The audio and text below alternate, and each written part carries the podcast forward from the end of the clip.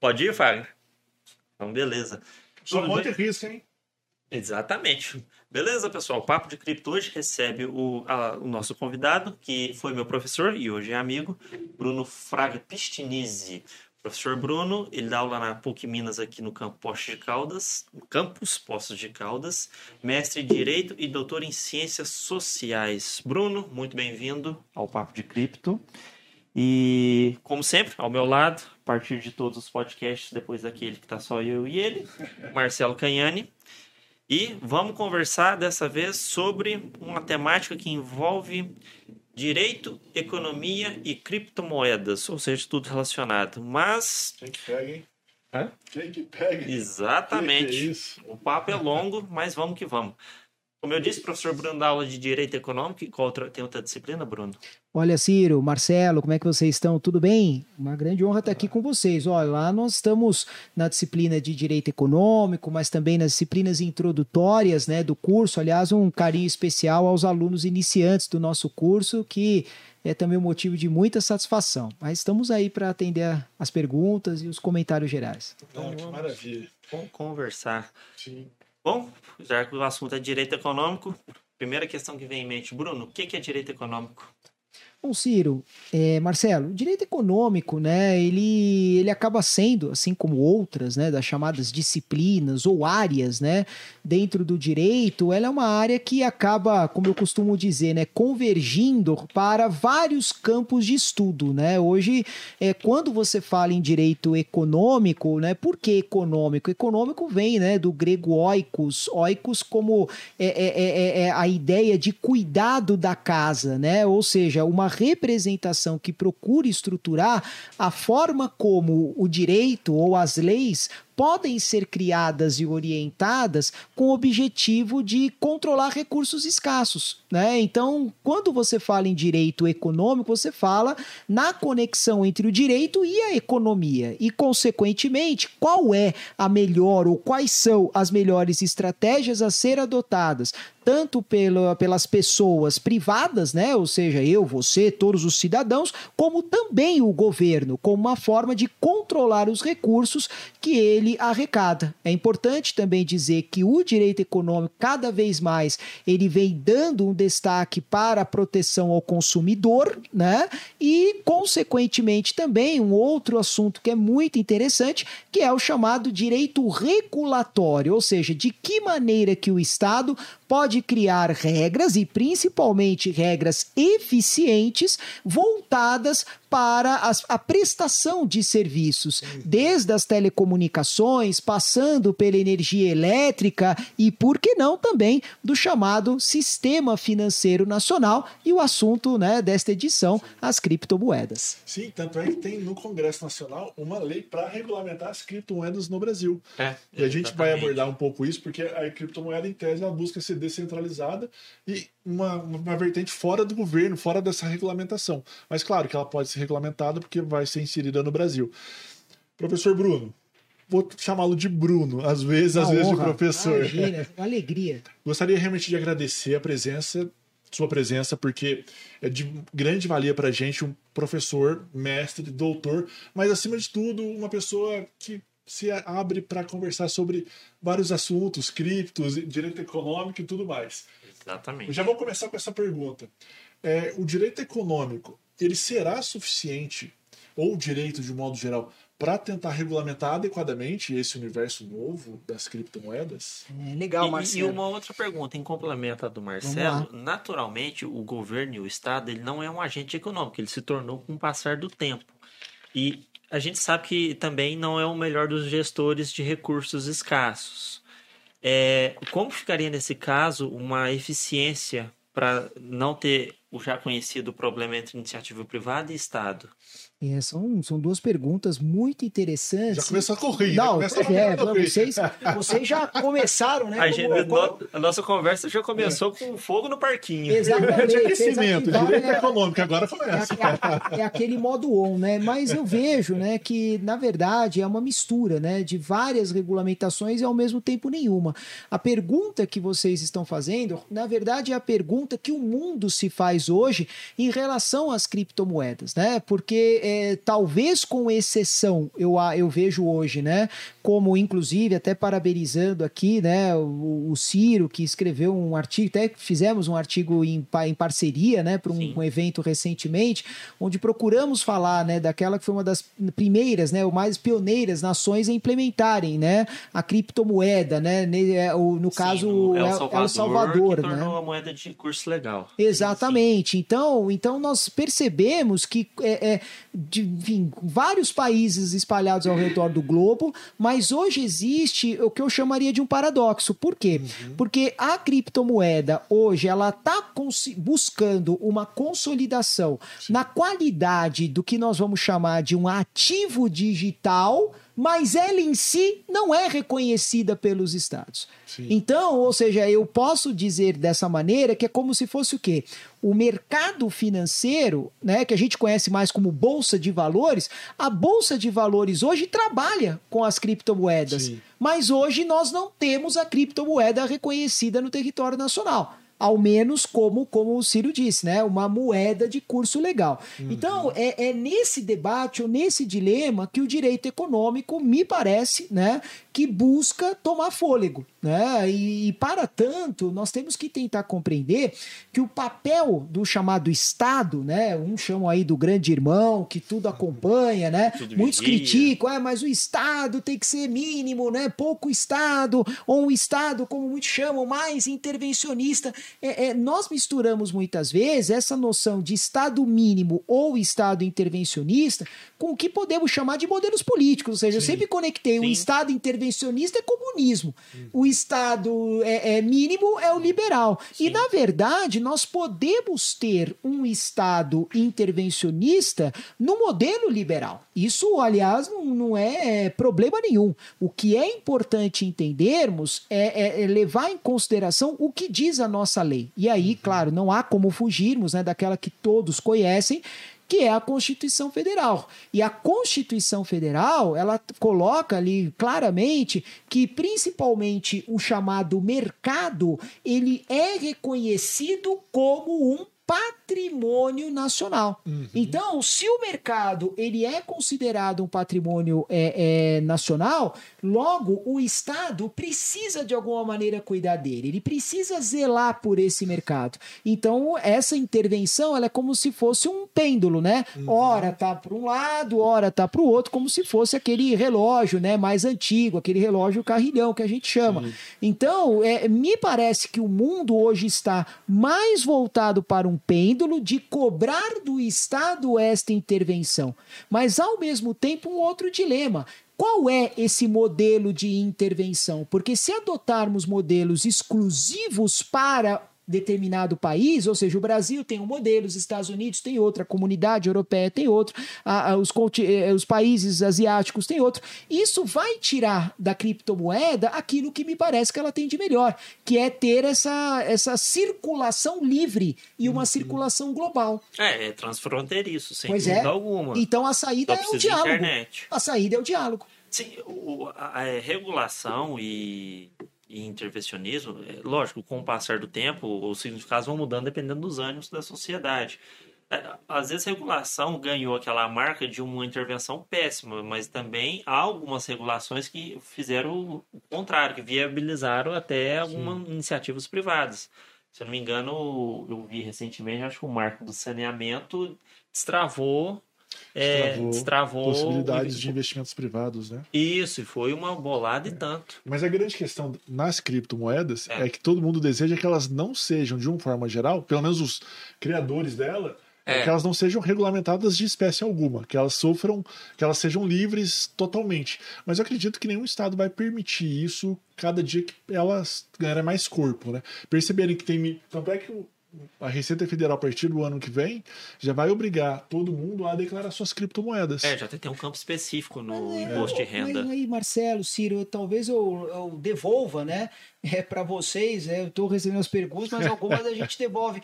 É, é, se nós buscarmos né, a introdução histórica de algumas criptomoedas, né, como por exemplo o, o, o a Bitcoin, né, É, foi a primeira. nós não temos hoje, desde a criação por aquele oriental, né, o Satoshi, O né? Satoshi, é, um pseudônimo, né? A gente não necessariamente não Mas sabe é se ele- ele é Mas oriental. o Sato- o- será que o Satoshi já não provocou a escassez do Bitcoin? Sim. Ele, ele não colocou um número fechado de sim, Bitcoins? Sim, Sim. exatamente. Então ele já fez essa intervenção. Já. Se vocês olharem por esse ângulo, ele já fez essa Por esse ângulo, todo criador, ele é realmente o regulador e detentor de toda a programação. Justamente. Não, sim, concordo plenamente. É, é, é, como ele criou, ele pôs as regras iniciais. Ele deixou o código aberto, a comunidade poder- poderia mudar. Mas é como apoiaram a ideia dele, estão trabalhando para se manter tudo. O Bruno, mas você acha que os estados, e eu tenho certeza que vai, vão, a cada dia que passa, eles vão melhorarem, melhorar a sua regulamentação sobre criptos, de modo geral, NFTs. Eu também acho inevitável isso acontecer. Como é que isso aconteceria? Por exemplo, uma moeda como o Bitcoin. Ela pode ser operada por milhares de corretoras e é uma, com uma facilidade ímpar. Se o Estado regulamentar, por exemplo, o Brasil regulamentou o Bitcoin.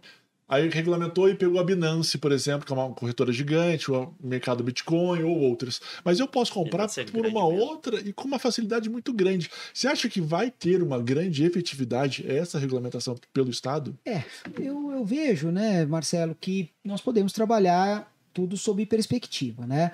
É, primeiro lugar, nós teríamos que ter uma, é, provavelmente uma ou uma mudança né, da nossa legislação maior, né, como eu disse há pouco, da própria Constituição, porque ela já dá ao Estado, né, principalmente ao governo federal, à, União, é, é, a competência exclusiva para promover a emissão de moeda. Né? Então, essa emissão de moeda inclui-se qualquer moeda. Né, uma moeda física, como também a, a, a- moeda virtual. Né? É, o que nós precisamos, me parece, compreender é que, ah, como eu disse a você, você trouxe exemplos né, de corretoras e assim por diante. Mas é, eu volto e até posso trazer alguns dados para Claro. vocês, que no ano de 2021, esse que nós estamos terminando, né, é logo mais, o Brasil ele tem se destacado na comunidade internacional, principalmente no mercado financeiro, do cripto, né, é, é, com esses produtos no caso dos ativos digitais, né? Ou os ETFs. O ETF ele é considerado, né, na, na linguagem né, do mercado, como um fundo de índice. Né? Então, é, o que, que acabou acontecendo? Né? No ano de 2021, nós tivemos, esse foi um detalhe muito interessante. a- o Bitcoin teve, né, pelo menos até números de novembro desse ano, uma acumulação de 108% só o Bitcoin, enquanto o Ethereum, né, teve uma acumulação de 76% aproximadamente. Mas aí a pergunta é, mas o Bitcoin e o Ethereum tiveram essa valorização, mas é uma valorização de transação? Não é uma valorização do ativo. Então, me parece, de novo, né, que nós estamos criando esse hábito de investir no ativo, mas ainda distantes de promover o uso dele é, é como moeda de curso legal e, tr- e transação. É, A gente investe nele, não usa ele. É, Exato. você faz investimento na rentabilidade que ele pode tra- trazer, exatamente. Mas realmente, Você- você não leva ele para. Normal, ainda não estamos levando no Brasil e no mundo. Tá aumentando. É, Sim. Né? Sim. Mas de um modo geral, realmente, no Brasil a gente ainda não usa tanto o Bitcoin para se pagar alguma coisa. não. Mas tá aumentando. Não, tá comendo. É, na, em... Eu lembrei agora, em Jericoacoara já se aceita na, praticamente, acho que na vila toda, eh, Bitcoin. Ele começou naquele. Sim. Não, tá aumentando. É, tá Tá aumentando. aumentando. Então, a- a- as pessoas estão conhecendo e montando a infraestrutura. Tanto é que lá foi. É, eu não lembro, não me recordo agora o nome do quem tomou a iniciativa, mas ele montou toda a infraestrutura para ir. Então, como o real está com a valorização de menos 85%, né, perdeu o poder de compra, eles estão começando a rodar a vila em torno disso. Desde 2014, 2004, né? Não, O quê? 94. 94. Não, é. que 2014, não, 94, desculpa. Mas olha como vocês introduzem um problema que a gente chama de problema macroeconômico na discussão. Sim. Ou seja, é cada vez mais provável que a utilização da criptomoeda como meio de pagamento ou reserva de valor, né, ela venha a ser utilizada diante de problemas macroeconômicos como a inflação. Sim. Então, a inflação, que é tradicionalmente um aumento geral do nível de preços, ela vai promovendo um derretimento do valor da moeda nacional em relação às moedas internacionais, como, Sim. por exemplo, o dólar. Sim. Então, Ah, o é- euro mais ainda. Exatamente. Então as pessoas vão buscando cada vez mais refúgio em outras unidades de valor que permitam você manter o poder de compra. Então aí a dúvida é: será que o não não é nem no caso a Bitcoin, mas as criptomoedas não seriam essa essa reserva de valor alternativa e com a inflação mais baixa, o que melhora o poder de compra? É uma questão importante essa que É, vai mobilizar a governo e pensar. estado. Que é o que acontecia com aquelas economias, por exemplo, a Argentina, uma época, dolarizou a economia para ver se se estancava um pouco o derretimento do poder de compra do, Do, é, é, do peso. Argentino. É, não, isso eu não Teve, sabia, não. teve esse pareamento com o dólar. Eu, eu lembro. tem, tem, tem países que adotam o dólar porque falam, olha, minha moeda não, não dá, ela não consegue acompanhar, eu perco muito poder de compra com ela, então eu dolarizo minha economia, só que gera grandes problemas. Você perde um grande poder que o Estado tem, que é emitir dinheiro. Sim, e Ele emitindo, emite, e é. emitindo ele controla né, a inflação. Então, quando você é, retira né, a, a soberania da sua moeda e adota uma moeda paralela, vo- é obviamente que você acaba ficando vulnerável ao preço internacional. Sim. E que me parece que esse preço internacional, de certa maneira, aproxima, sob vários ângulos, né, o dólar e o, e o Bitcoin. Há uma correlação muito grande. Há uma né? correlação, né? Porque as pessoas vão buscando a criptomoeda como uma alternativa à, à depreciação né, cambial do, que da sua dólar, própria né? moeda. Que era Usavam o dólar. Só que Exatamente. o dólar também está perdendo seu poder de compra com várias emissões de moedas sucessivas. O dólar também está perdendo um Não, pouquinho o sim, poder de sim, compra. sim. O, o, você falando nisso em emissão de, de dólar, poder de compra, eu não lembro quanto que o dólar perdeu de, de poder de compra. Eu recordo que eu vi uma reportagem, no, vou ver se eu até acho aqui depois, que, por exemplo, o PIB do Brasil é 3 trilhões, vamos dizer assim, não sei números exatos. E a moeda, a quantidade real circulando era mais que o dobro. Então, tinha, teoricamente, eu, eu tenho mais dinheiro circulando, mas não representa toda a riqueza do país. Sim. Então, é- essa inflação corroeu o, o- o poder de compra. Uhum. É, é, essa inflação monetária. Sim, muito. Sim. E aí, hoje é um reflexo. tipo assim, é um processo de anos que a gente vai vendo isso tudo. É, eu poderia trazer para vocês uma questão que me chamou interesse há, há, há não, poucos dias atrás, é que já existem estudos, né, principalmente capitaneado pela Índia, né, que é um dos países mais populosos né, do, do mundo, junto com a China também, porque a, tanto a Índia quanto a China não têm ainda essa tradição do investimento no cripto. É. Né? Mas se nós analisarmos, são países com mercado um pouco mais fechado. Politicamente, a China, você tem o Partido Comunista à frente, e a Índia, né, existe muito, não só, claro, uma divisão social é, é, é, em castas, mas a, a Chi- a China, é uma, a Índia é uma fornecedora de mão de obra, né, em Sim. tecnologia, esse tipo de coisa, e não, obviamente, trazendo para ela um pro- produto interno bruto muito volumoso. Não, e a maioria do- dos, dos presidentes de, dessas empresas de tecnologia grande é quase tudo indiano hoje já. Justamente. Justa, ele é um polo exportador É, de capital, ca- é, capital humano, né? Aham. Que nós chamamos. Mas o que me chamou a atenção nesses dois estudos é que eles cravam, pelo menos por lá, é, e esse estudo foi divulgado, inclusive, no Fórum Econômico Mundial. é, desse ano, que as atividades financeiras que envolvem né, as criptomoedas, elas estão é, progressivamente substituindo o ouro o ouro ele sempre foi o ativo né, mais valioso, mais até do que qualquer Sim. ação, era o ouro. Né, a reserva de ouro dos países, né? Então é, tem se percebido que as possibilidades de substituição do da criptomoeda e o retorno comparado ao ouro é igual ou até superior favorável ao cripto é, ao longo desse ano de 2021. Então, qual é a grande preocupação? E aí envolve, claro, o mercado é, de cripto, que cada vez mais as empresas de tecnologia, e aí nós chamamos é, das big techs, né, Amazon, É. Apple, Google, Microsoft. Microsoft e assim por diante, né, é, é, vão procurar essa valorização do, do cripto e, a, e o cripto ele vai de certa maneira, se tornando um investimento muito mais seguro do que até algumas que a gente chama de commodities clássicas, né? Como, por exemplo, o petróleo. Nós tivemos uma oscilação de preço de petróleo absurdamente grande, até críticas quanto ao caráter de energia fóssil renovável. Enquanto que o cripto, ele conseguiu entregar algo, mas é ainda envolto no mistério, né? Quais são? E essa pergunta, nem esse estudo conseguiu, de certa maneira, desvendar. Quais são os fatores que influenciam na valorização ou desvalorização do cripto?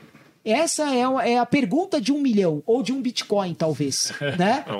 Uma pergunta bem valiosa. Não é? Quais são os fatores? Por quê? Porque o petróleo, a oferta e demanda é determinante. Né? As commodities, por exemplo, grãos de maneira geral, uma chuva, uma tempestade ou uma seca, elas são determinantes para oscilar uma cotação. Crises econômicas. O- o mas o Bitcoin, café- o, o- o café também. O preço do café a saca passar de 1.300 reais. Exato, eu exato. Mas o retorno em termos de aplicação do ativo cripto, esse até hoje ninguém consegue cravar em determinar quais são os fatores que contribuem para a oscilação. Alguns dizem informalmente que o Elon Musk, hoje ele é né, o presidente da Tesla, né? Isso. E de outras empresas aí nesse ramo de tecnologia, ele é hoje um grande catalisador de oscilação de criptomoeda. Ou seja, dependendo do que ele pensa, você pode ter essa, essa oscilação. Mas é muito pouco, né? Eu lembro que numa dessas falas do Elon Musk, aí ele fala com a- o preço sobe, ele fala o preço cai. Isso.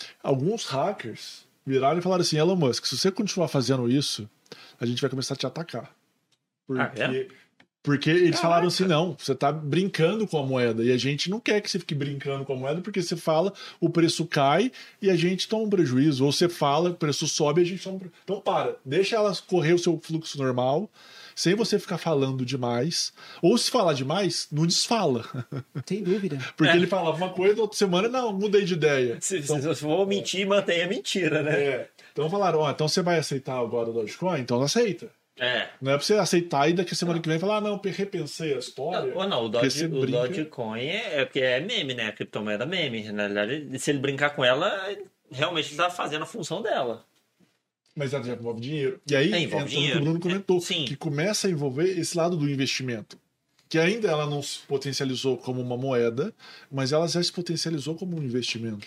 Pois é, e aí, uh, juridicamente falando, nós vamos entrar é, em correntes, né? Às vezes a lei ela vive de correntes de pensamento. sim. Uns interpretam de uma forma, outros interpretam de outra. Então, basicamente, nós vamos perceber que hoje existem duas correntes.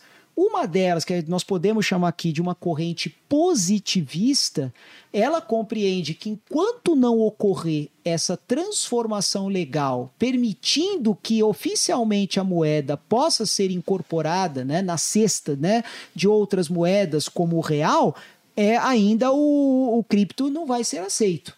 Agora, outros vão entendendo que essa a negociação do papel moeda não é necessário ter um papel moeda.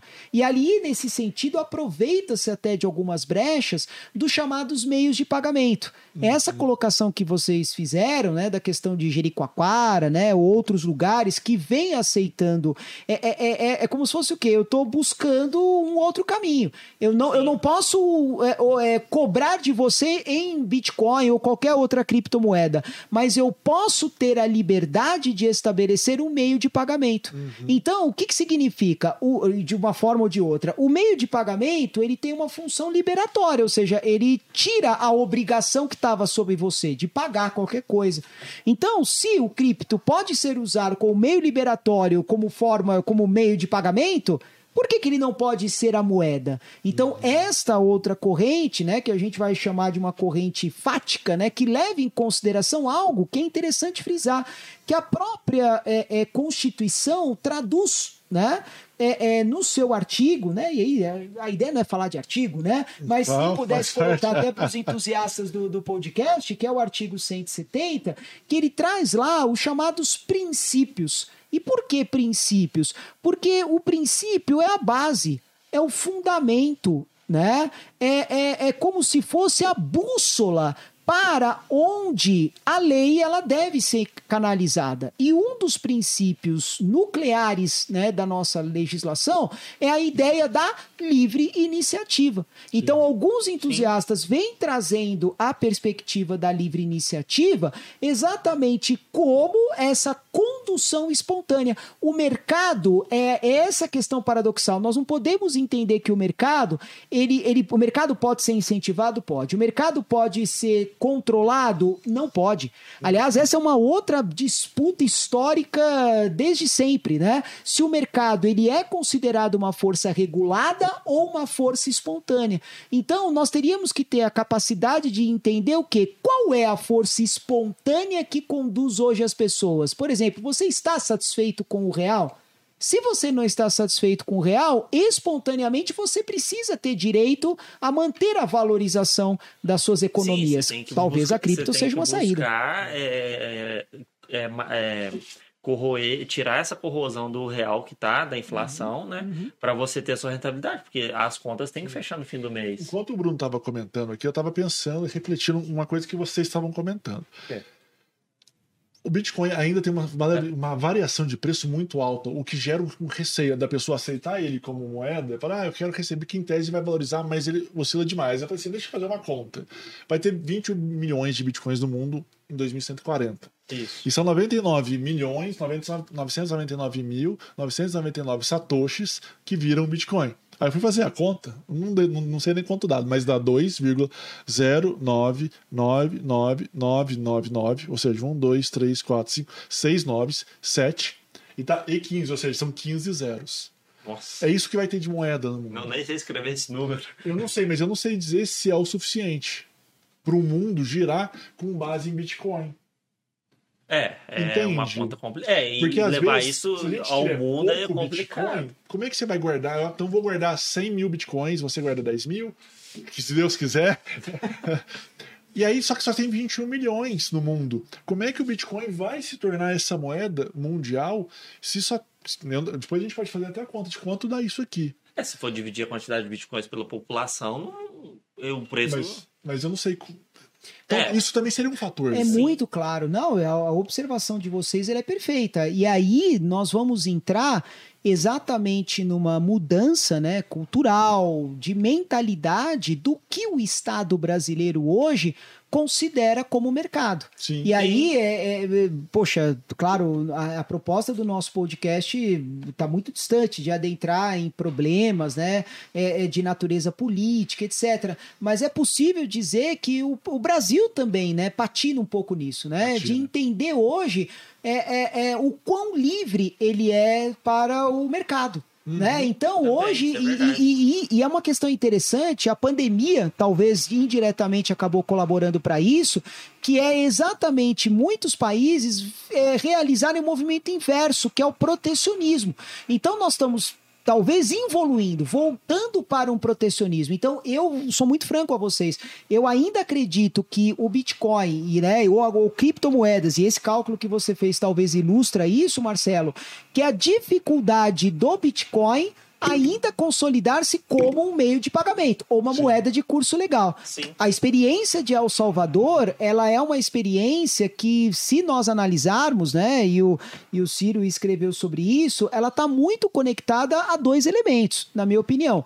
Um deles é o tamanho da economia é, salvadorenha. É uma, é, uma, é uma economia de, sei lá. É, é um país de números Imagina, o, pequena, o, orçamento brasileiro, o orçamento brasileiro para 2022 saiu, saiu hoje, está em 4,3 trilhão aproximadamente, né? Muito provavelmente a economia salvadorenha não chega a 10% sim, disso, sim. né? E ela, e ela optou pela, pela criptomoeda porque existe cerca de 22% do PIB de El Salvador é constituído de remessas de imigrantes né, é, salvadorenhos que estão em outros países, como os Estados Unidos. Sim. Então, a experiência ela pode ser bem sucedida exatamente pelo fato de ter um ambiente controlado. Uhum. Mas, por outro lado, é aí que eu acho que é um ponto interessante. Talvez a gente tenha que voltar e ver quais são os limites hoje desses ETFs, que são os fundos de índice. Uhum. Né? Por quê? E aí eu acho que é um outro dado que a gente pode também é, é, é, é trabalhar. Ainda dados da, da bolsa da, da BB3, né? É, que, a, que a bolsa é uma experiência de... macro, né? É uma experiência macro, exatamente. É, e a cidade que eles estão fazendo de Bitcoin vai ser uma experiência mini, a cidade que eles vão construir baseado nisso. Mas pode falar. Não, eu, não, Ciro, eu, é, é inspiradora essa sua fala. Essa sua fala é inspiradora e ela, eu acho que ela precisa ser considerada, né? Eu acho que nós estamos diante de duas coisas, de novo, né? Diferentes.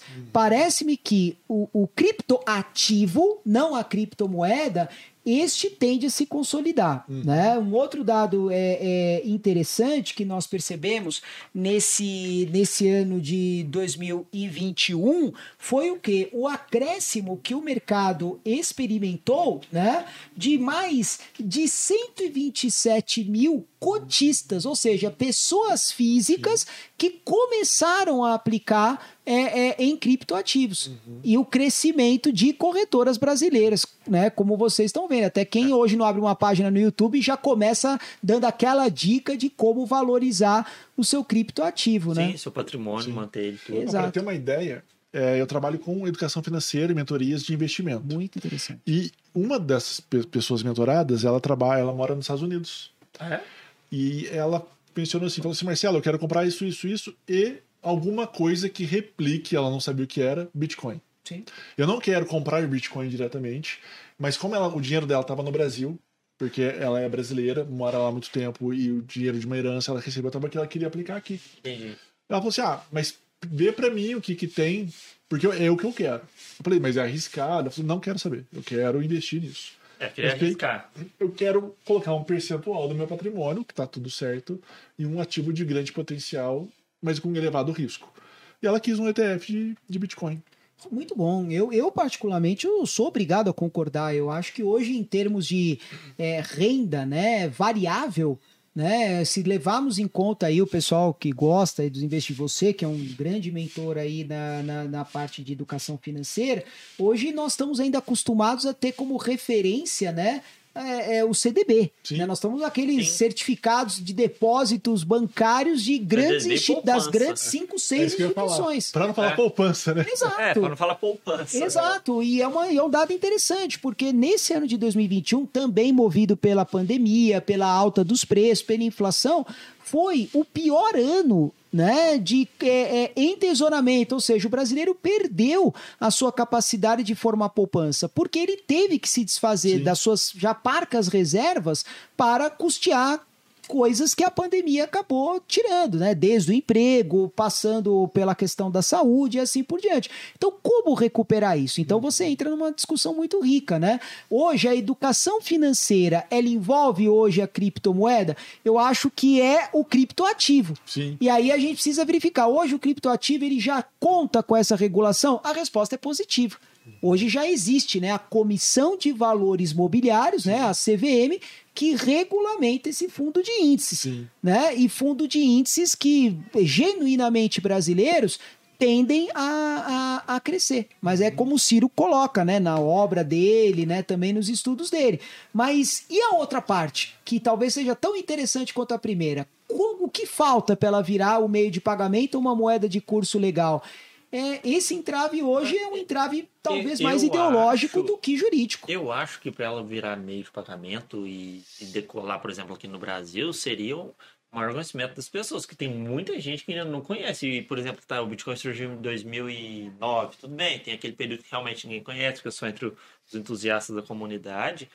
Mas hoje, em 2020, quando ele disparou de preço, né, que virou a reserva, aí é inevitável não conhecer. Eu não Uma lembro o curiosidade. estudo. Desculpa só cortar, a gente volta para curiosidade, mas tem um estudo que comenta que no Brasil tem mais investidores em criptoativos do que na bolsa de valores, que é uma a- de longuíssimo Não, prazo, há muito bolsa, tempo que existe a bolsa. Quantos anos? Por quê? Porque entra naquele lado do ficar milionário, do ficar rico rapidamente. É, Que é, ah, na bolsa eu não sei, porque a empresa pode ser que uma outra suba, caia, mas no criptoativo todo mundo fala, olha, subiu um milhão de por cento, e aí geralmente as pessoas ficam ricas, e elas querem isso. Só que elas não têm a noção do risco que é um, um investimento desse, e às vezes elas apostam muito dinheiro. sim. Elas não colocam um percentual do que elas ganham para o investimento. Elas colocam muito. E às vezes ela coloca uma moeda que tem um potencial de crescimento absurdo, mas tem um potencial de derretimento também absurdo. Na mesma E perde-se muito dinheiro. Não, é aquela, vou- aquela palavrinha mágica lá, tua, né? No diversificou, colocou tudo lá. Sim.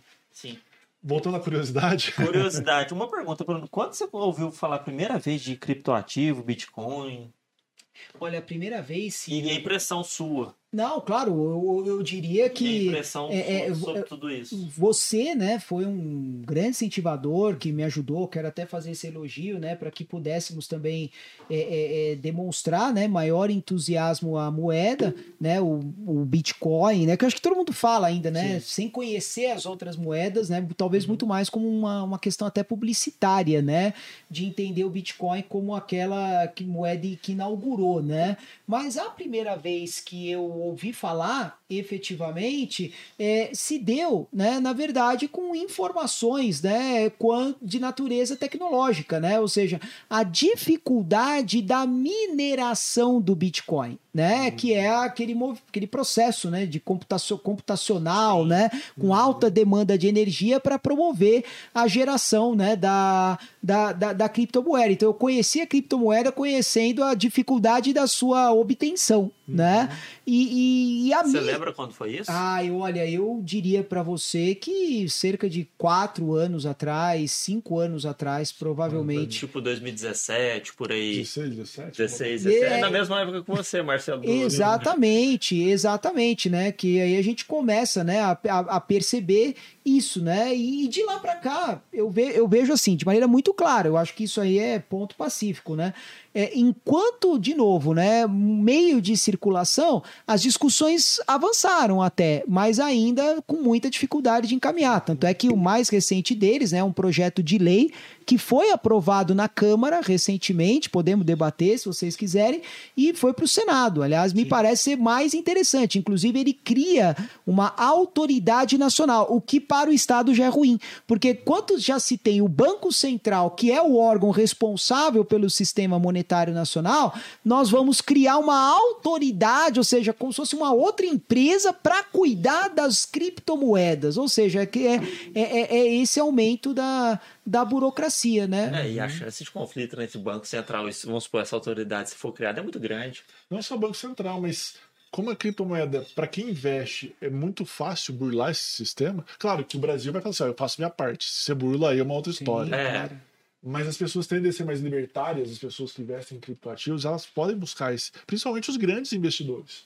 Os pequenos investidores, eu, você, o pessoal que é pequenininho, que compra pouquinho, talvez pague os impostos e tudo. Mas os grandes investidores, aqueles que têm muito dinheiro apertado, eles vão criar ou buscar corretoras que são desconhecidas pelo mercado nacional e que são criadas todos os dias para guardar, para fazer as compras e guarda numa, numa carteira física. É, é a, a, a, a- a proteção.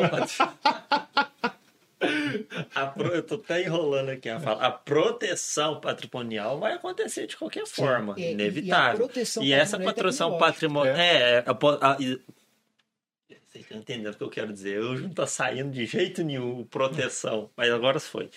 É, isso que você disse, Bruno, é verdade. A- a- essa proteção patrimonial, ela tá começando a ganhar importância.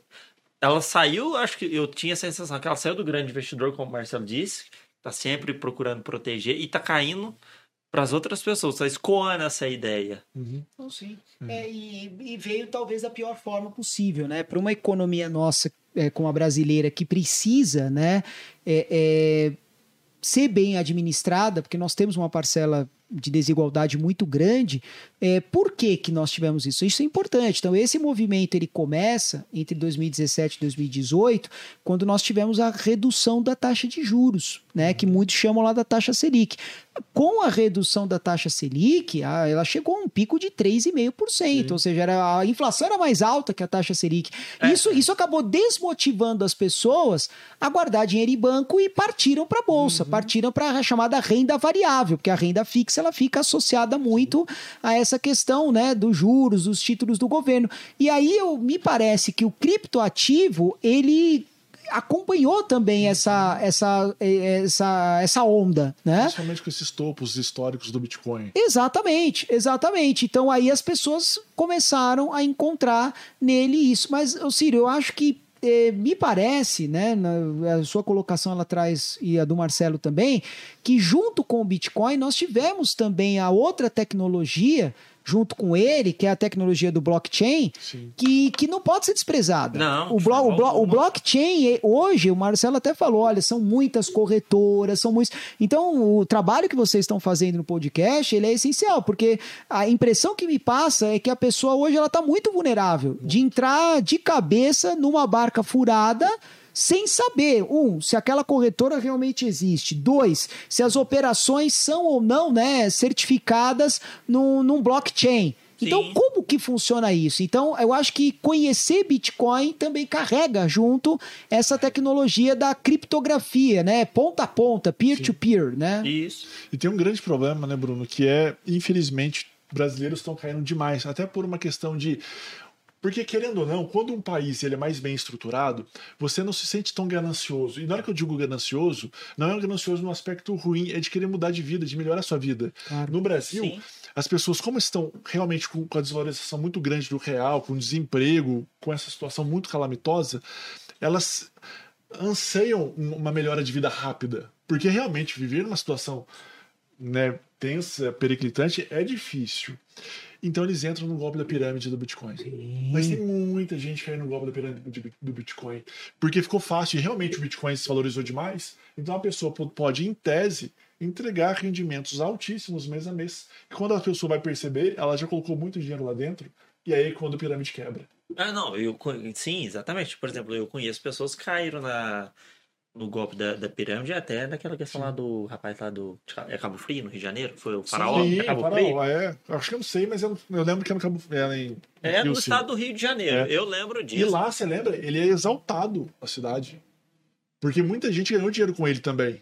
E, e e achando que ali primeiros. era criptomoeda. É. E na verdade não era. Não tem Então, mas, mas aí, Marcelo, nós vamos entrar numa. É, ele usou a criptomoeda de fachada, né? De fachada, exato. Então, talvez caberia a reflexão, mas será Uhum. Sim. que as pessoas sabiam efetivamente, né, Não. do que se É. tratava? Acompanharam, por exemplo, é, é, é, a questão do, do blockchain, né, ou seja, daquela sequência de transações para verificar o registro, né? Então, eu estou comprando um Bitcoin, mas peraí, essa transação ela tá lá naquele livro de criptografia que atesta o hash, né? Sim. a, a- a sequência. Então, eu acho que esse tipo de informação as pessoas ainda não têm. E, e, e, se- e trata-se de uma informação que pode ser objeto de regulação pelo Estado. Por exemplo, através da transparência. Se eu compro a criptomoeda ou criptoativo, se eu estou comprando o cripto e não o índice, que é diferente, eu preciso ter uma comprovação de que aquela transação foi certificada.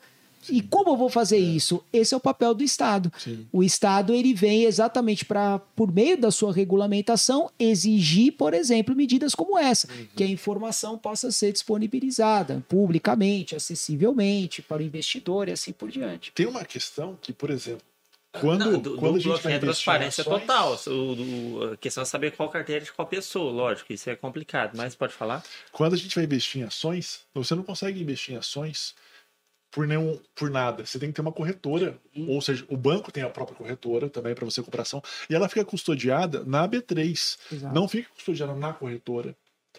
O problema da, de ser algo que ainda não está regulamentado ou que está muito assim, é que as pessoas sem muita informação podem comprar em qualquer lugar. Por exemplo, não estou dizendo que esse lugar é ruim, tá? É pelo contrário, é um lugar muito grande.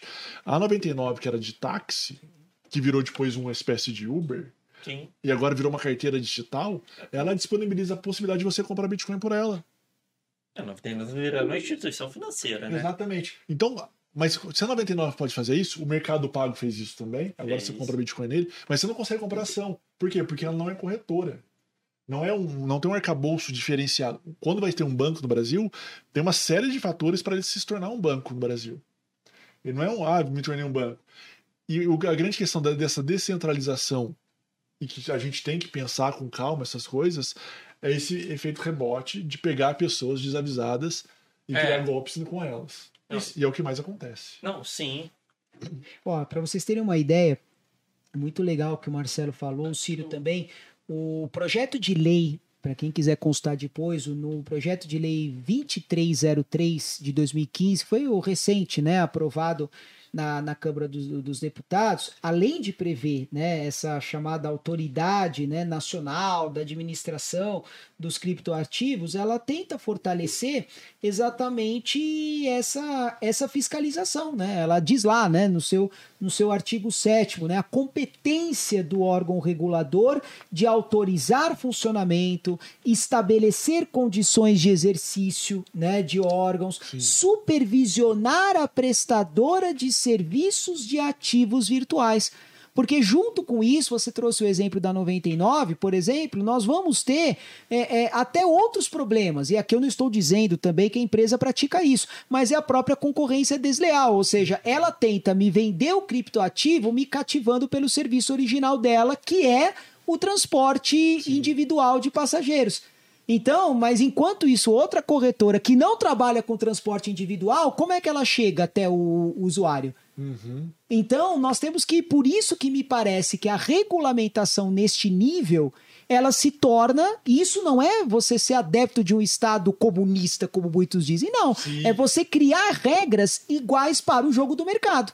Porque senão a 99 ela vai ter uma condição melhor, porque ela está em 10 em cada 10 eh, celulares sob a forma de app. Eu vou baixar a 99, eu não vou baixar o site da- de uma corretora, o app de uma corretora.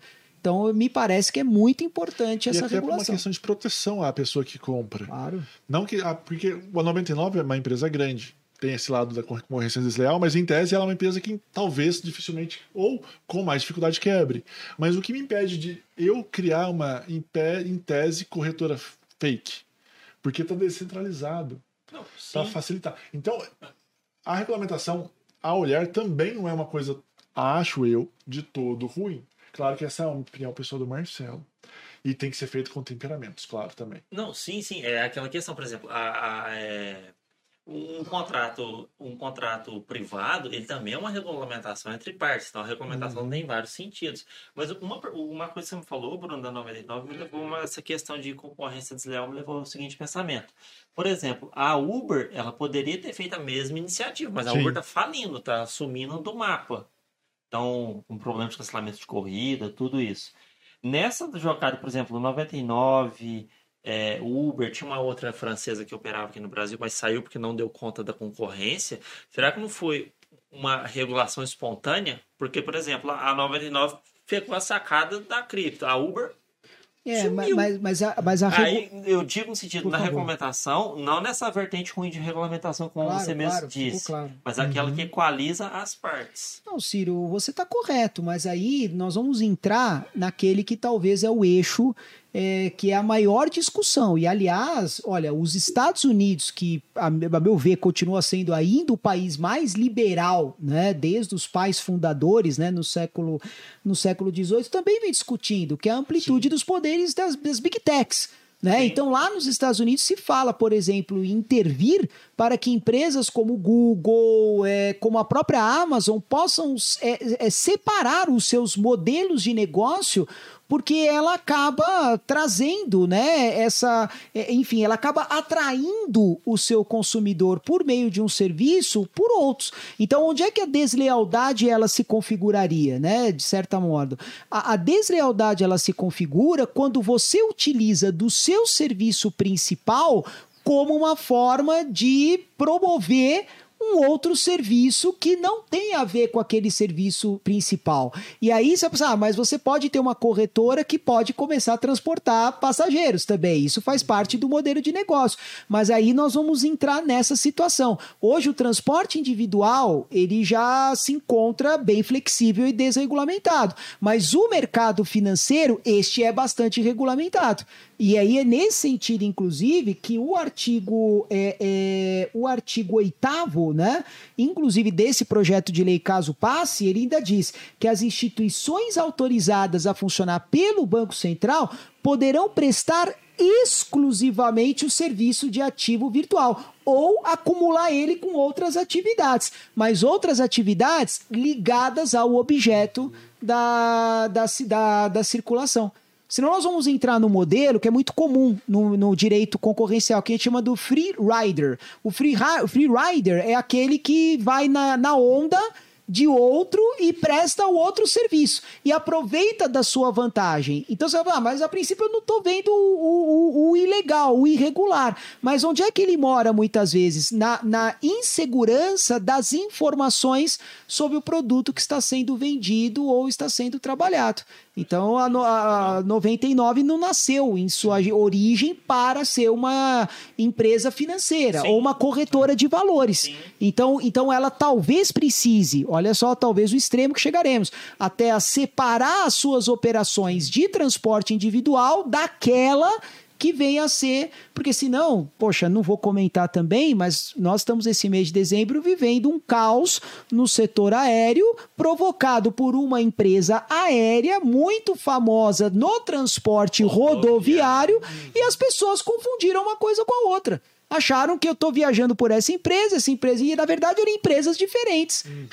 E isso é um típico caso de freerider, para mim, praticado pela própria empresa. A empresa cativa o consumidor por uma solidez que ela tem num outro ramo, num outro mercado, a gente chama de mercado relevante. No mercado de transporte e, é, rodoviário, ela cativa para o setor aéreo, quebra os, no setor aéreo e não dá satisfação para absolutamente é, ninguém. As cenas lá do pessoal tudo parado no, nos corredor do, no corredor do aeroporto Sim. foi E é isso que eu acho que a regulamentação pega um pouquinho talvez ela se preste. Lógico que tem que tomar sempre cuidado para ver o que quer fazer com a regulamentação, Sim. mas é sempre para, em tese, buscar proteger o hipossuficiente, a parte mais fraca da situação. Exatamente. Que é para tentar falar assim: olha, peraí, você vai investir em criptomoeda? Tá bom, pelo menos eu vou tentar regulamentar um pouquinho para que você invista em alguma corretora confiável. Sim. Para que você é, não caia em um. Saiba onde você está indo. Claro que pode acontecer, tanto é que existe fundo garantidor de crédito para proteger contra bancos, que bancos que quebram, o fundo garante, de repente, esse, esse ativo. Então, e a sua colocação é muito inteligente. E hoje não se tem notícia de que esse fundo, que é o FGC, garante garanta para o criptoativo. Sim, Sim. não garante. Não é. garante para o criptoativo. Então, esse é um problema. Eu acho que é um grande, grave problema, porque se a Bolsa de Valores acolhe o cripto, a criptomoeda como um ativo financeiro, como outro qualquer, me parece saudável que o governo, até para estimular o aumento do número de investidores, possa promover a garantia, né? E o, esse fundo garantidor de crédito, é, ele garante acho que é. até 250 Isso. mil reais, né? A cada CPF para é. o caso de você ter uma quebra no é, sistema. Seria o seguro do sistema. O seguro do né? sistema. Eu acho Exato. que a grande questão é realmente essa possibilidade, e acho que tem que ter uma possibilidade de flexibilização, realmente, de descentralização de corretoras. Não precisa ficar na mão de um ou outro. Não, sim, a concorrência né? estimula né? Mas, o benefício do consumidor. Por exemplo, nada contra, não é isso, a gente está só comentando. É. Quando você entra no aplicativo 99, você abre tem uma abinha corridas e uma abinha 99Pay, digamos assim. É uma abinha. E aí você entra no outro universo. São dois universos totalmente in in, in é, eles poderiam, por exemplo, ter feito é, aplicativos separados, igual o Mercado Livre. Não, tem o Mercado fizeram. Pago. Ah, fizeram? Ah, fizeram, ah, mas você cons... tem o 99 táxi normal e tem o 99 Pay. Só que eles juntaram também no 99 normal os dois. Ah, tá. Então você tem duas abinhas. É, existe um princípio é, muito forte até no, na proteção né, do consumidor e do direito econômico, que é a chamada assimetria das informações. Em linhas gerais, o que é a assimetria? É a ausência de equilíbrio ou de igualdade no acesso à informação. Então, Marcelo, isso que você nos conduz a um entendimento, eu, eu vejo que é por aí. Ou seja, as pessoas precisam entender qual é o serviço financeiro que está sendo ofertado, porque dessa maneira eu não vejo diferença nenhuma de entrarmos numa loja qualquer e a pessoa vende a garantia estendida, ela vende o seguro, Sim. ela vende o cartão, ela vende o cadastro. Então, esse é o problema, né? E aí nós temos que entender que nessas horas o mercado precisa ajudar. Uhum. E aí é interessante a gente observar como o instinto de sobrevivência ele fala mais alto. Voltando para aquele triste episódio que o Ciro narrou, né? Corredores de aeroportos lotados, depois que a empresa, numa sexta-feira, dia de pico, né? Muitas vezes do transporte aéreo. Viajando via... Natal. Exatamente. O que, que, foi muito interessante observar o que as pessoas enganadas fizeram, o que, que elas começaram a fazer. O que talvez num país liberal ocorreria? Olha, assuma, você comprou de uma empresa você tinha o dever de entender que aquela.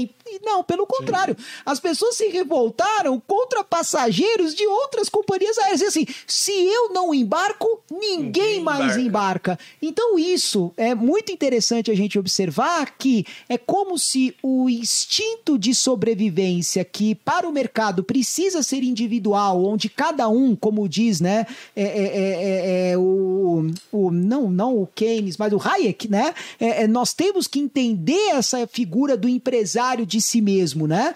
Quando, quando nós estamos num momento de crise, a gente ninguém é mais empresário de si mesmo. Nós vamos recorrer a quem? Ao Estado. Sim.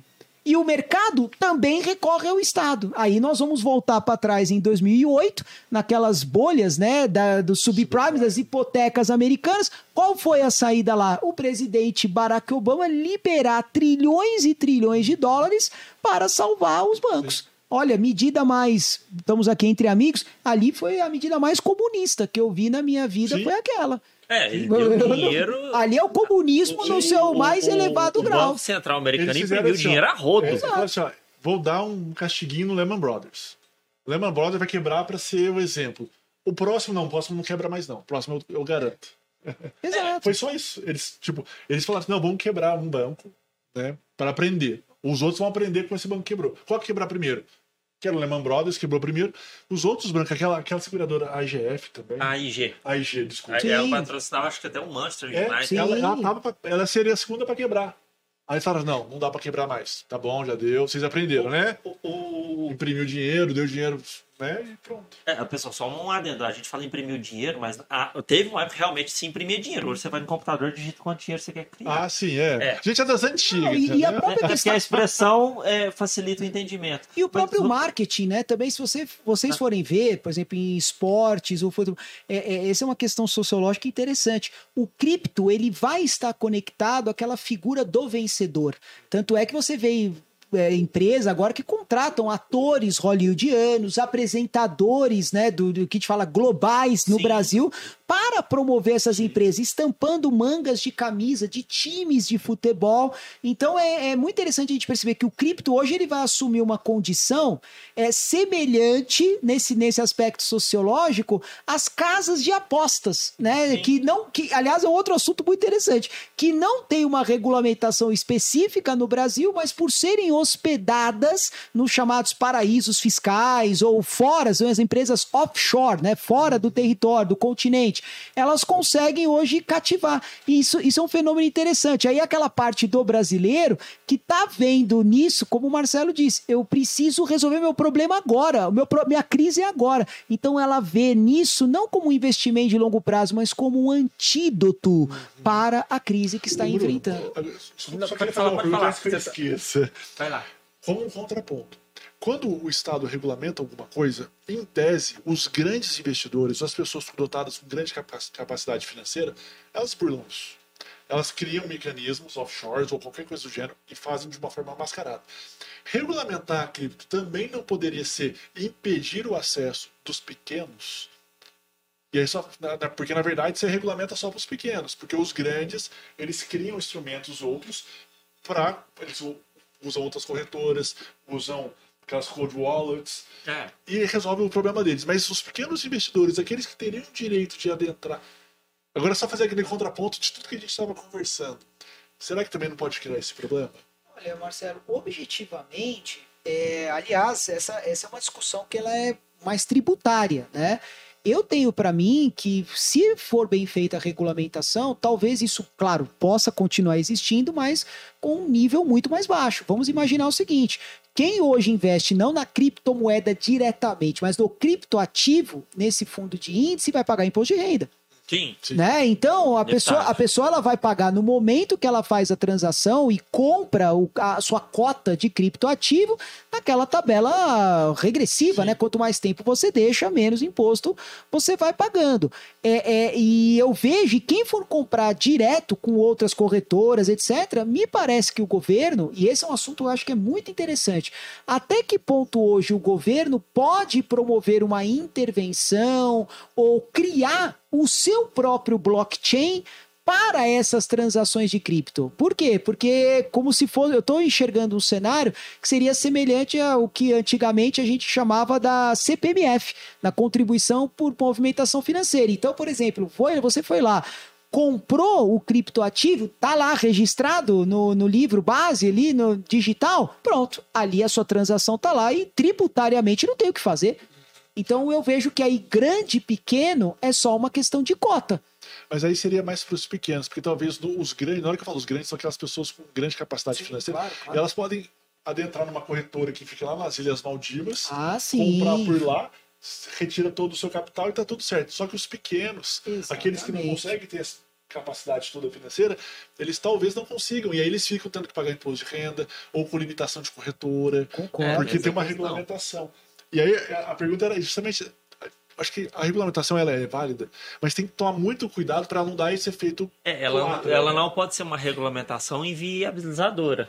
É, É, ou, ou limitadora demais Sim. ao ponto de. É aquele pêndulo, né? Isso. Exato, é difícil, né? O Estado tem que entender qual é o momento. Se ele quer promover um estímulo à atividade econômica, qualquer que seja ela, inclusive no mercado financeiro, ele precisa buscar maneiras, por exemplo, de flexibilizar. E se não flexibilizar, pelo menos garantir algo que é muito importante né, para o direito, que é a, a chamada justiça tributária. Eu preciso né, criar um mecanismo de rastreamento. Talvez a saída né, recente das alterações da Receita Federal, que obriga a pessoa a declarar o seu investimento de cripto, talvez no Brasil ou no exterior, ele vai colocar lá como declaração de outros direitos. Eu, eu, eu, eu tenho na cabeça que o blockchain pode ser a saída. A saída, inclusive, para é, é, é rastrear aquele fenômeno né, que a gente chama de evasão fiscal. A eva o, talvez o melhor instrumento de evasão seja é, fortalecer o blockchain. Então, é- essa questão de registrar no imposto de renda, por exemplo, quem opera só de ponta a ponta e nunca passou numa corretora, necessariamente é impossível saber quem que é essa pessoa, se a gente for analisar. E dependendo da corretora também. Ela também, por exemplo, se fosse a Binance, É, se o mercado do Bitcoin, que uma corre- corretoras maiores informam imposto de renda. É, Mas e essas corretoras menores? Não, é, é, é o risco. E o, o Bruno, você me falou uma coisa dessa questão de assimetria de informações, até pelo caso da, da Itapemirim, lembrou a seguinte questão. Até o, o, o Hayek, quando ele fez. O, a Wikipedia surgiu até inclusive com a ideia do, do Hayek. Falou assim: o conhecimento é tão grande, tão disperso, que eu não consigo centralizar ele. É, e, é- e exatamente, bate isso como você falou, uma simetria de informações. Então tem uma simetria de conhecimento. Por que aquelas pessoas escolheram a Itapemirim? Foram seus critérios. Deu errado, infelizmente. Outras pessoas escolheram outras. Aí eu, eu me recordo disso que o, a- o- eu vi uma curiosidade que a Wikipedia tinha, tinha sido fundado com essa teoria dele. E tem uma questão que você me lembrou, que tem um livro que eu li que chama até do, do Bitcoin, vai te levando a uma escola atrás da outra, e foi onde eu parei a escola austríaca. É, me lembrou um, um livro que chama O que o governo fez com o nosso dinheiro, que se eu me lembro bem, depois eu vou até reler e qualquer coisa eu corrijo essa informação, o, o Rothbard tinha falado que, que é o, o autor, que teve uma aliança entre governo e banco em um certo período que deu essa questão de moeda inflacionária. Por, por isso que você falou assim, quando, quando o, o Lehman Brothers quebrou, algum outro banco quebrou, o que aconteceu o banco? Foi lá e socorreu. De onde surgiu esse dinheiro? Eles falam que isso, esse, essa, essa conversa entre os dois levou ao crash de 29. Essa conversa. É, entre os 10 anos. Isso eu não sabia que você disse. Mas ele é um livro pequeno, tem nem sem parte, chama O que o governo fez com o nosso dinheiro. É muito bom de se ler. É, eu acho que essa, a saída, né, o recado é exatamente isso. Não importa o país, não importa a nação. Né? O mercado financeiro, ele talvez seja o, enfim, o ambiente onde mais ele vem a ser instrumento de controle, instrumento de dominação. E, teoricamente, é o lugar favorito para o que chamamos de é, é, retroalimentação do capital. Ou seja, é como se o capital sempre se socorresse no mercado financeiro, porque ele precisa sempre se reinventar e ele não consegue se reinventar nas coisas às quais ele foi originado, produzir, vender. Então, o mercado financeiro é aquela ideia de alavancagem, de eu multiplicar, de eu criar, de eu enriquecer. Então, ao mesmo tempo que ele é um instrumento mais dinâmico desse enriquecimento, ele também, infelizmente, é um instrumento mais vulnerável. Então, todos os países regulam. Não podemos sim. ser é, é, inocentes, não, é, né? Sim, não. É, até o caso da China, recentemente, com a Evergrande, que, que fabrica desde container até no setor imobiliário, é o grande exemplo. Não, né? A Evergrande é o começo que eu vi que tem outras incorporadoras que está na mesma listagem. Exatamente. Está pendendo lá. Exatamente. Então, nós vamos precisar efetivamente buscar esse equilíbrio. E o equilíbrio, a meu ver, ele mora, como vocês mesmos disseram, numa regulamentação que envolva a participação da sociedade, que envolva, a meu ver, a participação do mercado e que também consiga coibir de maneira grave a prática de crimes. Dentre elas, me parece que até esse projeto ele é bem promissor nesse sentido, ele prevê até uma modificação no crime de, de estelionato né, prevendo lá que organizar, gerir, ofertar ou distribuir carteiras ou intermediar operações envolvendo ativos virtuais com o objetivo de obter uma vantagem ilegal. E é interessante, porque o projeto fala em pena de prisão de 4 a 8 anos. Então, fixando uma pena base ali de 8 anos, que é onde a pessoa começa a cumprir em regime fechado, com as agravantes, etc., é possível dizer que o mercado está atento a isso e agora vai trazer uma punição mais ativa e efetiva. Né? Bruno, e você acha que uma das formas, talvez de regulamentar ou de minorar ou de melhorar o sistema brasileiro. Seria o lançamento do real virtual que o Banco Central está pensando em lançar? A gente não sabe os termos ainda, claro. É, isso é prometeram para o ano que vem, né? Sim, e a gente não sabe como é que ele vai lançar, de que forma vai ser, mas você acha essa proposta interessante? Olha, Marcelo, eu, eu particularmente eu acho que passa um pouco, né? De novo, né? Por essa questão cultural, eu tive informações até aqui em Postos de Caldas, né? Se a gente for trabalhar hoje com é, aquele auxílio emergencial que salvou, né? Retirou Sim. da miséria milhões de famílias nessa situação excepcional da pandemia. Essas famílias não tinham uma infraestrutura, por exemplo, tecnológica para promover o saque. Então acontecia muito o que isso. Eu tive relatos concretos. A pessoa chegava, por exemplo, numa venda, né, num supermercado, assim, olha, eu estou aqui com 600 reais no meu cartão virtual do banco. Aí a pessoa, ah, tudo bem, então eu vou te dar 500 eu vou te dar 500 em dinheiro, porque 100 reais seria, entre aspas, né, a minha comissão por eu ter lhe dado. Porque, os custos. porque o meio de. Exatamente, ou seja, nós, nós, nós estamos avançando na, na tecnologia da informação, da comunicação e dos meios de pagamento sem possibilitar ainda a universalização do acesso à internet. Sim. Então eu acho que o real virtual ele vai servir é como se fosse realmente uma mudança de nomenclatura. De real, ele vai chamar. É o Pix para real. Eu não vejo diferença hoje entre o Pix e o real. Vai continuar a mesma coisa. Eu acho que. Da mesma forma, exa é, virtualmente da exatamente, mesma exatamente.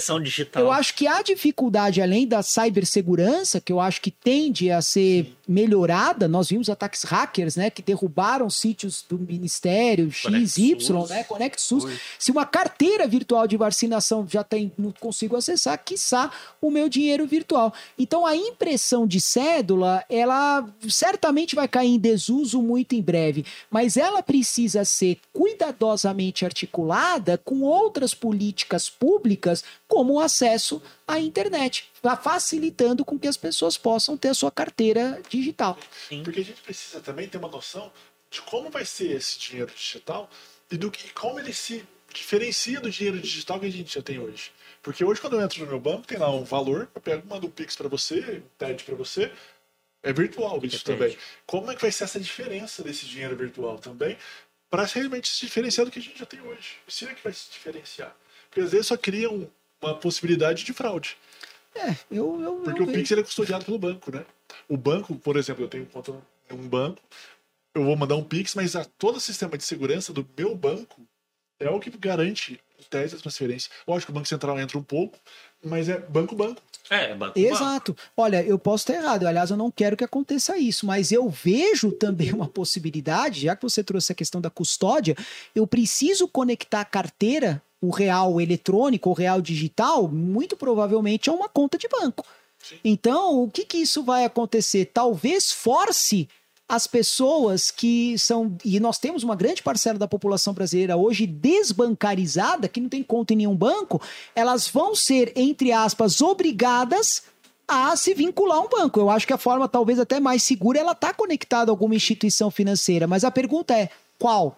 Não, sim, essa questão, no no caso, eu diverjo um pouco pelo seguinte questão. Se o real já é digital, por que, que eu não passaria da pessoa para pessoa? Por que, que eu ainda colocaria o banco no meio? Segurança. Ah, por essa questão só de segurança que ele Você é tem que, privilegiado? eu acho que é um Segurança- armazenamento. Eu tô, pre- tô pressupondo Não, eu digo isso. que eu né? peguei o Bitcoin, de- o Bitcoin de paralelo, porque, por exemplo, ele passa em El Salvador, pessoa para pessoa, pula o banco, lógico, tem a questão das chaves privadas, que a gente até comentou, mas é, bancarizou a pessoa, mesmo sem estar no banco. Mas pode ser pessoa a pessoa. Mas você concorda que vai ser poucas pessoas que talvez. Porque você faz com Pix de graça É, o Pix é de graça. e o, o teu banco te, te garante seu dinheiro lá dentro.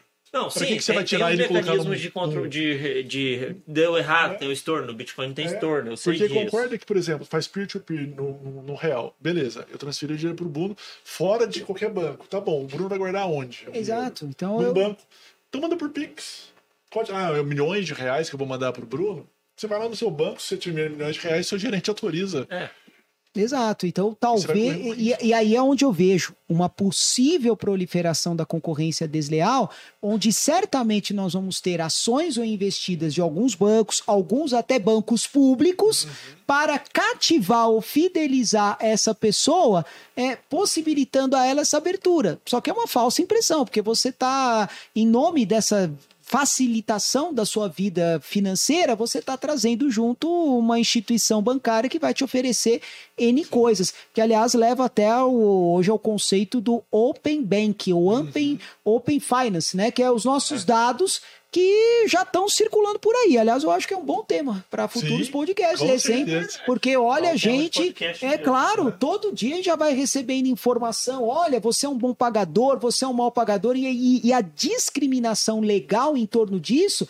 Ela é absurdamente grande. Eu vou, tudo bem, ah, eu fui sempre fui um bom pagador, eu mereço uma taxa de juros mais baixa. Mas quão baixa é essa taxa de juros? O que barateia um juro não é a pessoa que está pedindo, é a oferta de crédito. Então é uma falácia isso. Eu acho que é muito mais uma violação sobre alguns aspectos a direitos fundamentais como a vida íntima ou a, né, os seus próprios dados do que uma facilitação do Para ter mercado. uma ideia, em relação a isso, Bruno, tem empresas que concedem crédito, tem que tem agora programas de cashback. Isso viola frontalmente o CDC, o Código de Defesa do Consumidor, porque na verdade não Mas pode ser, você não pode incentivar uma. Não, mas fala para empre... você vai pegar um empréstimo. Você Ah, vai contrair uma tá, dívida. entendi. Você não está comprando um negócio recebendo cashback. Você está Entendi. contraindo uma dívida Exato. e parte dessa dívida que você contraiu te dão em cashback. Que é uma forma de você de gerar um empréstimo, e isso é- o CDC não permite que você incentive as pessoas a se endividarem. Ah, tá, esse eu não vi. Não. Mas tem, tem, tem várias empresas que emprestam dinheiro que agora tá com cashback. Pois é, Cashback do e, e a, empréstimo. a- e a- e a cultura do cashback talvez esconda dentro dela a própria circunstância da, da modificação do preço da mercadoria. Eu estou dando um cashback, não é verdade que eu estou dando, eu estou encarecendo a mercadoria, dando para você o percentual que eu encareci a mercadoria e, na verdade, o valor dela. Aí, olha só que interessante, a gente começa com o liberalismo e termina no comunismo. Aí o camarada Marx, né, grande Karl Marx, ele vai falar muito bem na obra dele, O Capital, que é a diferença entre o valor de uso de alguma coisa e o valor de troca. Então o cashback, ele, na minha modesta opinião, pode ser que ele melhore, mas hoje ele é muito mais o que o Marx chamava de fetiche, né? Aquela coisa assim, olha, eu tô sentindo que eu tô com alguma vantagem do que propriamente a, a vantagem, né? É, se Isso é as o- contas, é a o cashback vale a pena, né? Exatamente. Tem que valer a pena, Tem que senão valer a não pena. adianta. Senão, Maravilha. maravilha. Você quer algumas? Bruno, é, desejo encerrar com alguma consideração final. Olha, Já agradecemos imensamente imagina. Seu tempo A todo despendido e tenho certeza que as pessoas que assistirem vão aprender muito. olha, assim espero. Eu, eu particularmente, eu Alunos da quero... PUC assistem o professor Bruno. Pois é, Vai valer nota no que vem. Ó, vai cair na prova global. Obrigado, gente. É, pois é, eu quero, aliás, eu faço primeiramente um agradecimento a todos vocês, né?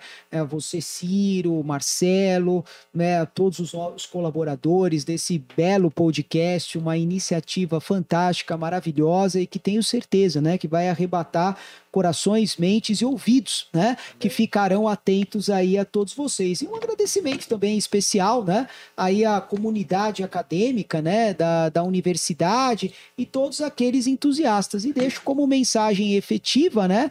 Aquela situação. Eu acho que a moderação, o equilíbrio, entender que o Estado, né? E vocês puderam perceber, e eu me apresento como um liberal moderado, né? Alguns vão falar que um, um nacional desenvolvimentista, ou Vai seja, eu, social-democrata. é, o social-democrata, eu acredito no Estado, mas um Estado eficiente que consiga regulamentar na medida certa. E uma regulamentação que não pode ser mais nacional. Ela tem que ser uma regulamenta- regulamentação global, porque os criptoativos, eles são realmente uma moeda global e que tomarão aí é, corpo, corpos e mentes e as nossas carteiras no futuro próximo. Muito obrigado. Eu que agradeço. que Só agradece. para comentar uma brincadeira. Opa, o negócio tá caindo aqui tudo. Viu que caiu, caiu aqui?